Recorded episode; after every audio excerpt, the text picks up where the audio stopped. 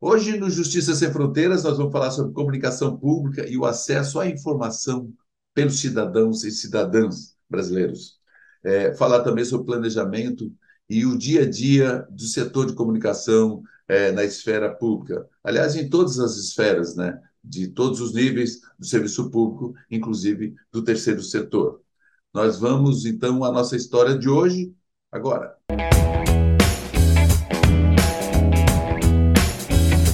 Começo fazendo a minha audiodescrição. Eu sou Celso Gomes, tenho 1,80m, tenho, estou usando um headset, um headphone preto, óculos redondos, barba e cabelos grisalhos curtos e uma camisa cinza. É, e a minha convidada de hoje é Cláudia Lemos. Ela é presidente da BC Pública, servidora e mestre, mestre e doutor em estudos literários pela UFMG. Cláudia, que a gente se conheceu, já, já se conhece há mais de 20 anos, no tempo da TV Justiça, que ela era gerente geral da TV Justiça. Muito me honra. Cláudia, que bom estares aqui no Justiça Sem Fronteiras. Obrigado pela, pelo, pelo, por aceitar o meu convite aí. Eu que agradeço o convite, Celso. É um prazer estar aqui com você, conversando depois de tantos anos, né? Que a gente já se encontra aí pelos caminhos da comunicação pública. Exatamente. Cláudio, conta um pouquinho da tua trajetória, da tua carreira. Tu estás há 30, acho que 30 anos, apesar de ser jovem, mas já está quase 30 anos no jornalismo. Conta um pouco para gente. É, nem tão jovem. E faz a tua audiodescrição também, pode ser. Tá bom.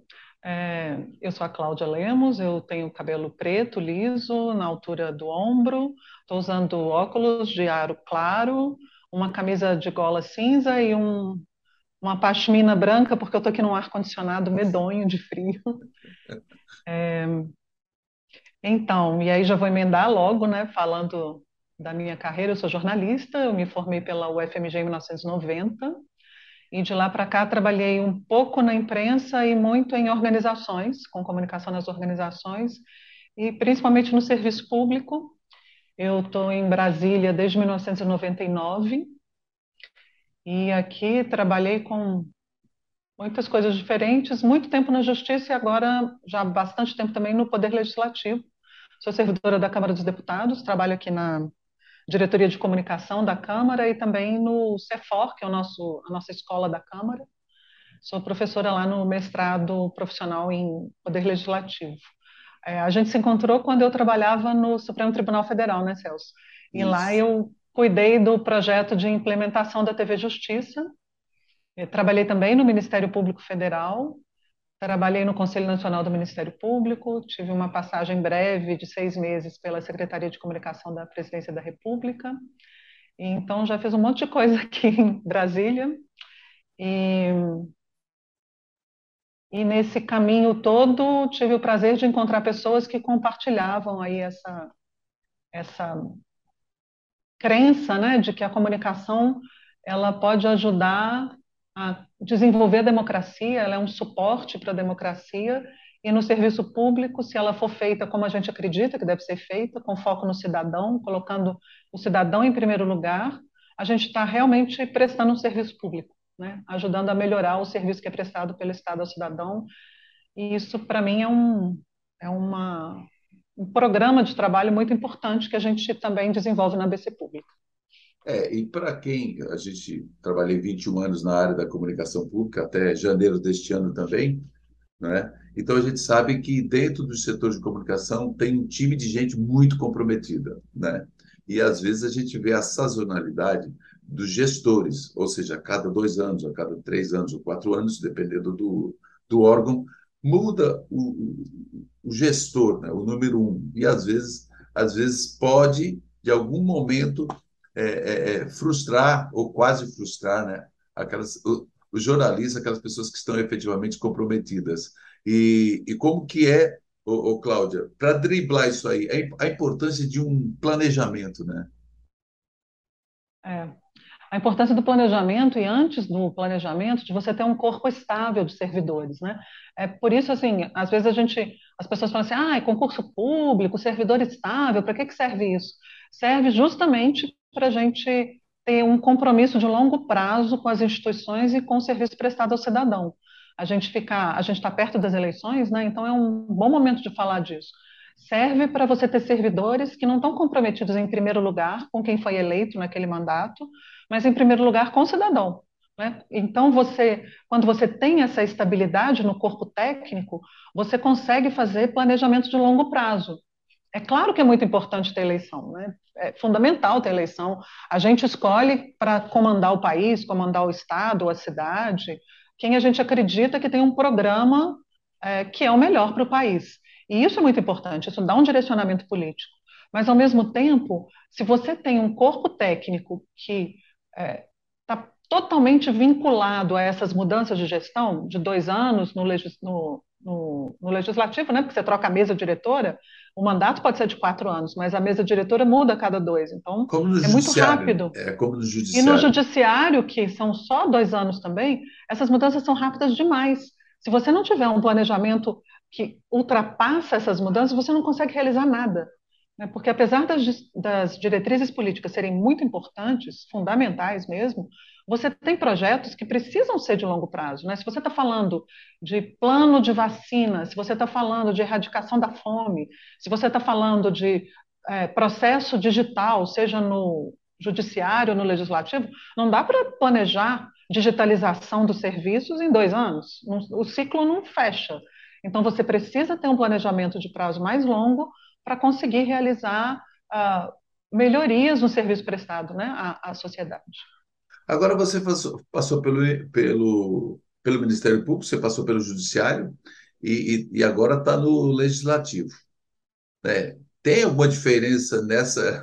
ou, ou, tem alguma diferença nisso, nesse, é, nesse trabalho, da, da, continuidade? Por exemplo, no, no, no âmbito do Judiciário, que é onde eh, a gente atua por muito tempo, você também, ali a gente sabe que o CNJ exigiu os planejamentos estratégicos, planejamento por cinco anos, e aí ultrapassa o período de uma gestão, né? Então ali, ali foi a partir dali é que começou assim, alguns projetos terem um pouco mais de perenidade. Né? Eu não sei se isso acontece na área, por exemplo, é, do legislativo ou da área do Ministério Público. É, acontece também. Né? No Ministério Público, o Conselho Nacional do, mesmo, do, Ministério Público, o CNMP, da mesma forma que o CNJ, eles foram criados na mesma época, Isso. também é um guardião né, dessa institucionalidade, dessa visão de longo prazo mais estratégica. Mas mesmo no Legislativo, onde você pode, poderia pensar, né, quem não conhece de perto, que está totalmente sujeito às mudanças políticas né, de cada legislatura, você tem planejamento de longo prazo, sim. Que eu não estou falando de todas as casas legislativas, né? mas, certo. por exemplo, aqui na Câmara dos, dos Deputados, a gente tem um planejamento estratégico que foi feito para o período 2012-2023, e a gente vai refazer no ano que vem. Então, é um é, planejamento tenho... de muito longo prazo. É, e o planejamento, ele, é, é, embora sendo longo prazo, ele, prazo, ele tem um período de alinhamento, você tem que estar alinhando, Sim. né? Porque a realidade. Sim, claro. E aqui é bienal, né? Então, a gente tem essas diretrizes de 10 anos, mas a gente também tem um refinamento que é feito a cada dois anos. Muito bom. E a gente falou agora é, que o ano de eleição, que é importante o processo democrático, e, e mas antes um pouquinho, eu vou falar da AB ser pública, é, Associação Brasileira de Comunicação Pública, na qual você, na qual você é presidente. Eu gostaria que você comentasse um pouquinho dela, para depois falar dessa carta aos candidatos que a BC Pública, enfim, que preparou para os candidatos é, nesse os candidatos que estão aí do, do pleito do, de outubro deste ano.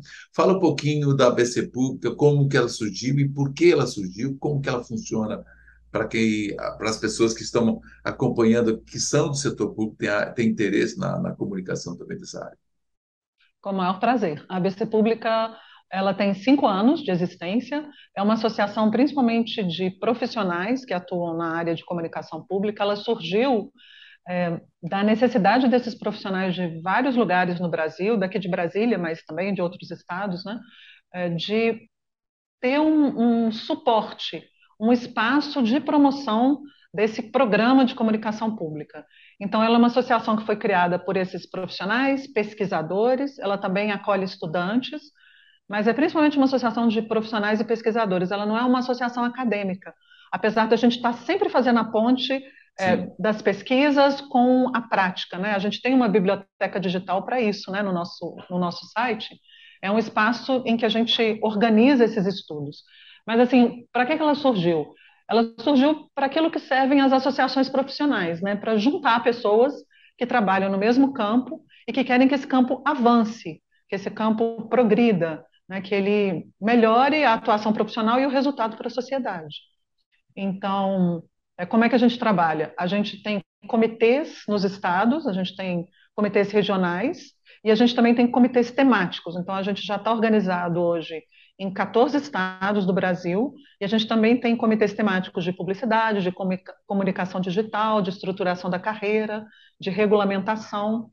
A gente promove capacitação, né? a gente promove é, seminários online, a gente promove um curso em parceria com a Berge, que é a Associação Brasileira de Comunicação Empresarial, uma associação mais antiga, que já tem 50 anos. Sim. A gente tem com eles uma parceria e oferece um curso que já está na terceira edição e tem sido um, um, espaço importante de formação de profissionais dessa área, né, de aperfeiçoamento. A gente já promoveu um primeiro congresso brasileiro de comunicação pública no ano passado. Foi um grande sucesso, uma enorme alegria. Foi feito em parceria com a Universidade Federal de Goiás e a Universidade de Brasília, a UNB e a UFG. Ele teve mais de 1.200 pessoas inscritas, foi um congresso online, né, feito na época da pandemia. Foi um sucesso. Foi um sucesso, teve mesas de debate com 700 visualizações, 800 visualizações, mil visualizações. Isso é muita coisa, né, para o nosso para o, para o primeiro, para o primeiro, excelente, uhum. excelente. E o que, que foi esse congresso? Foi um, um espaço para debater comunicação e democracia, debater ouvidorias, debater as rádios e TVs públicas, debater o trabalho das assessorias de comunicação pública. A gente teve oficinas, e a gente vai ter já um segundo congresso ano que vem. Ele é um congresso que vai ser bienal, a gente foi pensado para isso. E o próximo a gente espera que seja híbrido, a gente vai fazer um congresso presencial com uma parte online. Já tem data, vai acontecer em outubro de 2023, em Natal, na Universidade Federal do Rio Grande do Norte. Bem pertinho, eu estou aqui na Paraíba, estamos perto. Bem pertinho. Eu espero que você esteja lá com a gente, Celso, como a gente já teve juntos em outros congressos né, específicos da Justiça. Já é. está selado o compromisso, viu? Estarei em Natal em 2023, em outubro, se Deus quiser. Comemorar o meu aniversário lá. Oba! E o que, que a ABC Pública faz também, que essas associações já existentes, né? A gente tem colégios de comunicadores das universidades públicas, a gente tem o Fórum Nacional de Comunicação e Justiça, a gente tem várias organizações, a gente tem o Astral, que é uma associação de TVs e rádios legislativas, a gente tem várias é, organizações formais ou não de profissionais do setor público na comunicação. Elas todas são muito importantes, têm um papel setorial fundamental. E por que a gente fez a BC Pública? Porque a gente acreditou, acredita, que era importante ter um espaço que unisse todos esses profissionais e que pudesse promover agendas que são comuns aos diversos setores, a comunicação na justiça, a comunicação no legislativo, no executivo. Então, por exemplo, é, tem dois projetos de lei tramitando aqui na Câmara dos Deputados, que nós, um deles nós patrocinamos mesmo, saiu do primeiro congresso, e é um projeto de uma lei geral da comunicação pública, que coloca princípios e diretrizes para fundamentar a atuação da comunicação pública em todas as esferas, em todos esses setores. Esse projeto foi apresentado como uma sugestão para a Comissão de Legislação Participativa da Câmara, foi aprovado pela Comissão de Legislação Participativa e agora está na Comissão de Comunicação e Tecnologia daqui da Câmara. É, por que, que é a gente considera que seja fundamental? Né? Porque também é por meio da legislação que a gente consolida princípios que a gente acredita que sejam muito importantes para a comunicação pública. Então, por exemplo, nesse projeto de lei geral, a gente sugere que existam conselhos. Né? Onde você tiver 10 ou mais profissionais de comunicação pública, você vai ter um conselho com participação da sociedade para também influir nas diretrizes e no direcionamento da comunicação daquele órgão Muito com a sociedade, bom. que é para quem a gente, afinal de contas, faz o governo. Né? Exatamente. É, então, esse também é um, é um caminho de atuação da BC Pública. É, também influir aqui né, no Congresso Nacional para que a gente tenha melhores leis regulamentando a atividade da comunicação pública. Tem um outro projeto também, Celso, que você ia falar sobre ele, né? Que é o é, PL 619. É, o 619 de 2020, que também foi uma proposta, uma sugestão né, da ABC Pública, e cujo deputado relator, quer dizer, o, é, o autor do projeto lá, é o deputado Damião Feliciano, é, do PDT da Paraíba, era do PDT, não sei hoje, mas é da Paraíba, aqui da Paraíba. Então, uma sugestão da própria ABC Pública, que esse aqui trata é, da questão das redes sociais, né, Cláudia? É, o 619, é, ele é um projeto muito importante. Ele foi apresentado pelo deputado Damião Feliciano e pelos outros quatro deputados que, na época, compunham o Conselho de Comunicação aqui da Câmara dos Deputados. A, a gente tem já aqui um conselho consultivo nesse formato de com participação da sociedade civil para influir na comunicação da instituição. E, na época, foi muito feliz a apresentação desse projeto, porque foram cinco deputados de partidos diferentes, o deputado Damião do PDT, mas a gente tinha deputados aqui é, do PSL, do PCdoB, do, PC, do PSDB, do Cidadania, que assinaram em conjunto um projeto de lei para propor a gratuidade do tráfego de conteúdo público é, nas redes sociais. Então, qual é a ideia dele? É a ideia do tecnicamente as pessoas chamam de zero rating, que é as operadoras ficariam obrigadas a carregar o conteúdo do, do setor público, isso foi apresentado é, no momento da pandemia, então isso era ainda mais clara a importância. Por exemplo, o conteúdo das secretarias de educação, das escolas públicas, é, gratuitamente. O que, que a gente vê hoje? Um dos grandes problemas atuais na comunicação é a desinformação, né, que circula pelas redes sociais. É, como é que você uma forma de combater essa desinformação é você ter conteúdo de qualidade. Mas olha só, Celso, o que acontece? O cidadão que acessa lá as redes sociais dele por um plano pré-pago no celular dele, ele trafega lá no WhatsApp ou no Facebook, ele não paga para trafegar no WhatsApp e no Facebook. Né? Ele não paga por isso. Normalmente as operadoras já incluem essas isso. plataformas nos seus pacotes. Exato. Mas se ele clicar lá num link para entrar no site é, do TSE, do Tribunal Superior Eleitoral, para conferir lá uma notícia que ele achou um pouco esquisita né, sobre as eleições, ele vai pagar, ele vai consumir o pacote de dados dele. E muitas pessoas não podem fazer isso. Elas já esgotaram o pacote de dados, a gente tem pesquisas que mostram isso. E às vezes então, até que... esgota sem saber né, que está que, que tá contando saber. com os dados. Então, o que é o, o PL 619? É a gratuidade desse conteúdo. Então, quando clicar lá no site do TSE para conferir alguma coisa das eleições, ele não vai estar tá consumindo o pacote de dados. Ele vai estar tá também gratuitamente. É bom, se a operadora faz esse acordo com as plataformas, por que ela não pode carregar também o conteúdo público gratuitamente, né? Esse Ô, é um serviço público. Cláudia. Esse é o projeto de lei. Não, e é, é, um, é um projeto de lei importantíssimo, é, é, porque eu não cheguei a ler o, o projeto, vi, enfim, a, a propositura dele, mas é um projeto de suma importância. E, e, ele ainda não está, ele ainda não, não foi definitivamente, ele ainda está na comissão, agora parece Sim. que ele está na Comissão de Tecnologia da Informação, estava engano que eu estava pesquisando. Isso. Então, tomara que esse processo, que esse projeto de lei, o 619-2020, que ele caminhe. Né? Muito bom. É, como eu tinha falado um pouquinho antes, nós estamos num processo eleitoral, né? e, e, e aí, veja, nós vimos agora no dia é, 11 de agosto a questão é, a, da defesa da democracia, enfim, está todo mundo muito preocupado com a questão da democracia e, e todo mundo sabe os porquês. E, e, a, e a ABC Pública é, definiu fazendo uma carta aos candidatos, uma ideia genial. E, e como que, o que, qual é o conteúdo dessa carta e para quem é endereçado é, candidatos de todos os níveis, Cláudio? Sim, ela é para candidatos de todos os níveis. A gente vai divulgar essa semana. Eu convido todo mundo a ah, é nova, visitar ela lá vai o nosso sair site. ainda. Tá, tá Sai essa semana. Estou falando dela aqui em primeira mão. Oh, ela aí, vai estar no nosso site. É, e já está aí no, na sua tela para você acessar abcpublica.org.br, já vai estar lá. Pronto. E o que é essa carta? Ela foi construída a muitas mãos. Ela teve uma primeira versão em 2018, nas eleições de 2018, e ela foi atualizada agora com a participação dos nossos coordenadores regionais né, e dos coordenadores desses comitês temáticos. E ela traz princípios da comunicação pública é, para serem apresentados aos candidatos e buscando o compromisso deles com esses princípios. E desde é, questões muito consensuais e que eu acho difícil ter alguém que não assuma, por exemplo, a comunicação pública deve ser feita com foco no cidadão, né? ele é o principal destinatário, até questões um pouco mais polêmicas que a gente defende e que a gente quer é, marcar posição aí para o futuro. Vou falar de uma delas. A gente defende que não exista mais publicidade paga institucional, apenas publicidade paga de interesse público, de serviço público. Vou tentar fazer assim um exemplo claro para as pessoas que estão né, acompanhando a conversa com a gente entenderem.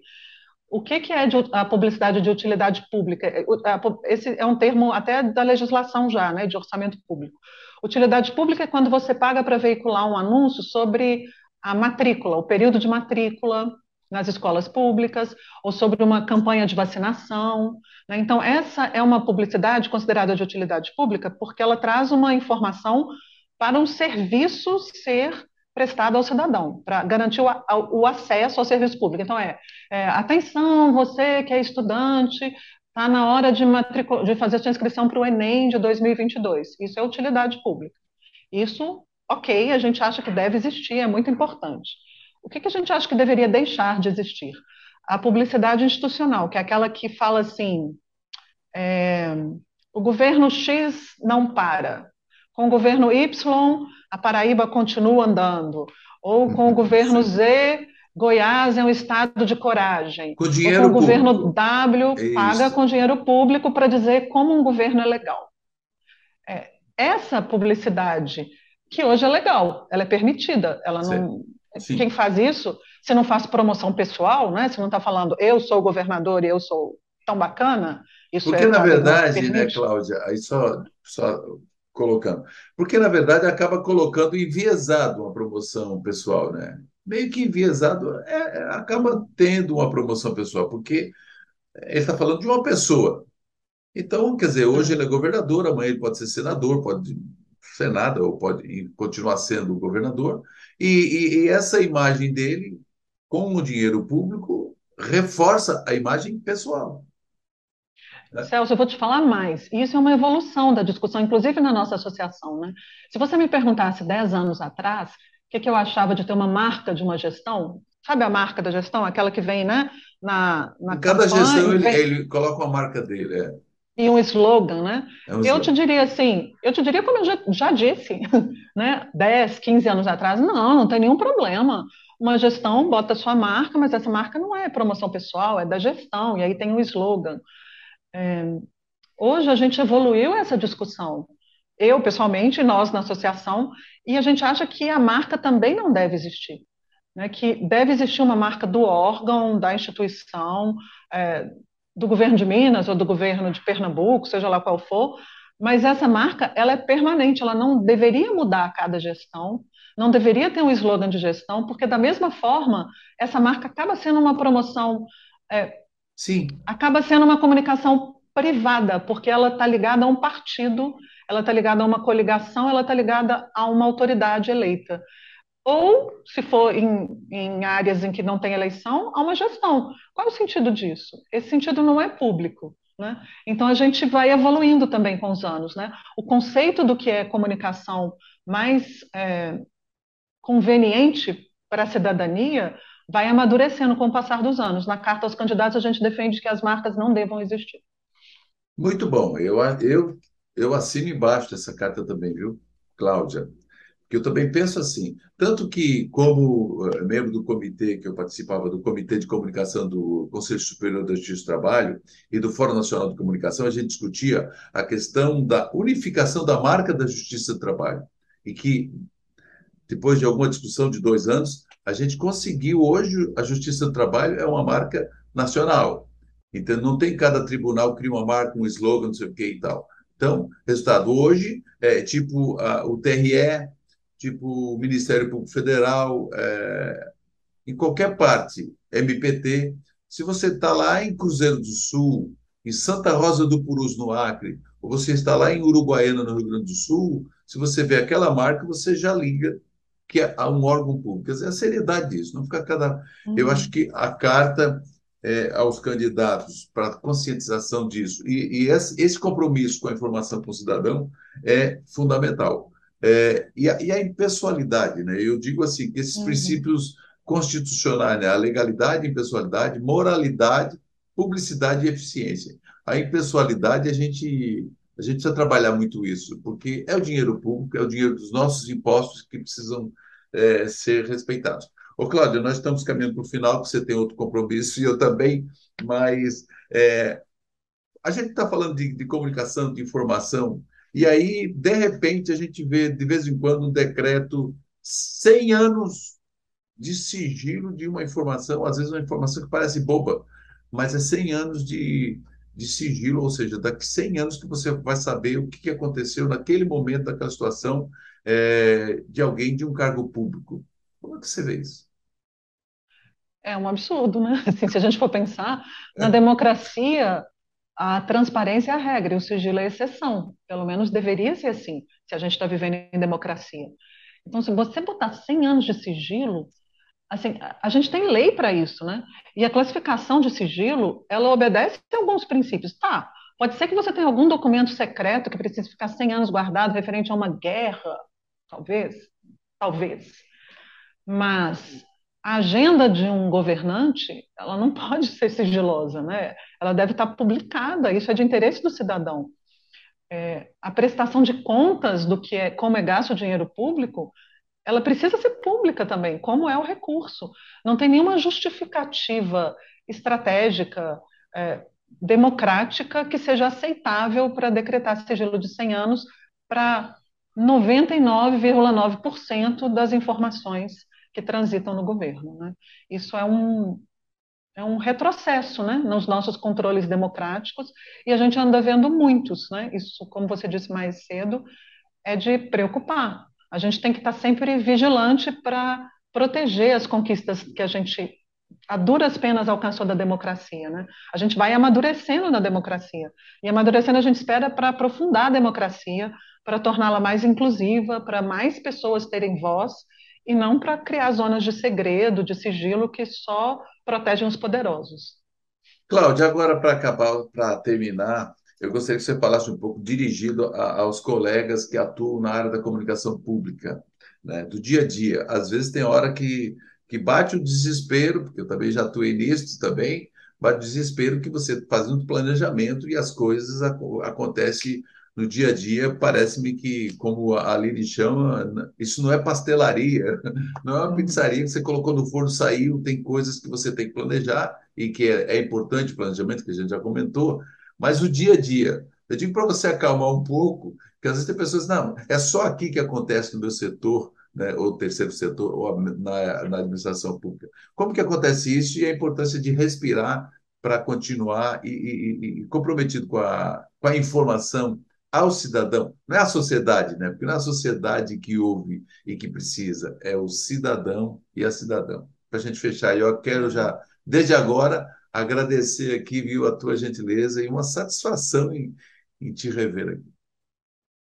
Celso, é, eu acho que em toda profissão tem isso, né? E na nossa é uma das que mais tem. A gente trabalha na pauleira, né? A gente trabalha na velocidade, é demanda, demanda, demanda o tempo todo, sem parar. E é claro que a gente tem que atender essas demandas. Isso é normal, acontece com qualquer equipe, ainda mais com equipes pequenas, como a gente tem em muitos órgãos públicos, né? Assim, que não tem uma estrutura é. enorme. Você assovia, chupa cana, corre ali, faz tudo ao mesmo tempo. É, é da vida, mas a gente tem que ter a sabedoria de respirar, dar um passo atrás e conseguir criar instrumentos de planejamento que não precisam ser muito sofisticados, não precisam ser complicados, eles podem ser às vezes muito simples, mas para garantir que essa rotina seja mais estruturada e a gente tenha tempo de pensar. A gente não fique só na reação. A gente não pode reagir o tempo todo. Se a gente reage o tempo todo, a gente não é estratégico, a gente perde ponto, a gente não ganha respeito, a gente não consegue alcançar resultado. Então a gente tem que organizar a estrutura dessa rotina fazer escolhas, né, priorizar, para ter tempo de pensar com estratégia, de definir objetivo e falar, peraí, isso aqui que eu estou fazendo tem resultado? Não, peraí, se o meu objetivo é esse, então eu vou parar às vezes de fazer uma coisa que eu já faço há muito tempo e trocar o tempo que eu dedico àquilo para fazer uma coisa de mais resultado, para inovar, né, para atender melhor o cidadão e ganhar mais respeito também com os nossos gestores, né, para a gente poder fazer o que a gente acredita que é importante. Cláudia, você falou uma coisa muito importante, e ganhar respeito com o seu assessorado. Porque, na verdade, é que quando você aceita é, tudo, é, não, eu quero isso, mas isso está completamente fora do contexto ético. Então, tem coisas que e já aconteceu, inclusive experiência própria, de a pessoa de, de explicar, isso aqui pode ter o seguinte desdobramento. E só um profissional é realmente preparado que vai ter essa, essa questão, não ficar apegado ao cargo, mas dizer o seguinte: olha, isso aqui vai, pode ter a seguinte repetição: isso, isso, isso, isso. É isso mesmo que o senhor quer? Então já aconteceu de o um assessorado é, é, mudar de ideia a partir da hora que a gente explica, explicar para ele, olha, isso pode ter essa seguinte repercussão. É, import, é isso mesmo que o senhor quer arriscar? Então tem coisas, ou a senhora, então é importante isso. Cláudia, muito obrigado. Vida longa ABC Pública. É uma honra tê-la aqui no programa de hoje. Obrigada, Celso. Foi um prazer. E a gente espera você e todo mundo lá na ABC Pública no nosso Congresso 2023 e no nosso site para participar com a gente. O convite está aí para todo mundo. Eu já confirmo a minha presença, se Deus quiser. Em outubro de 2023 estarei em Natal, que é aqui pertinho. É, você se inscreva no canal aí, comente e compartilhe essa, esse papo maravilhoso aqui com Cláudia Lemo, Cláudia Lemos, que é jornalista, minha colega jornalista e presidente da ABC Pública. Obrigado e até o próximo encontro. Tchau, Cláudia. Tchau.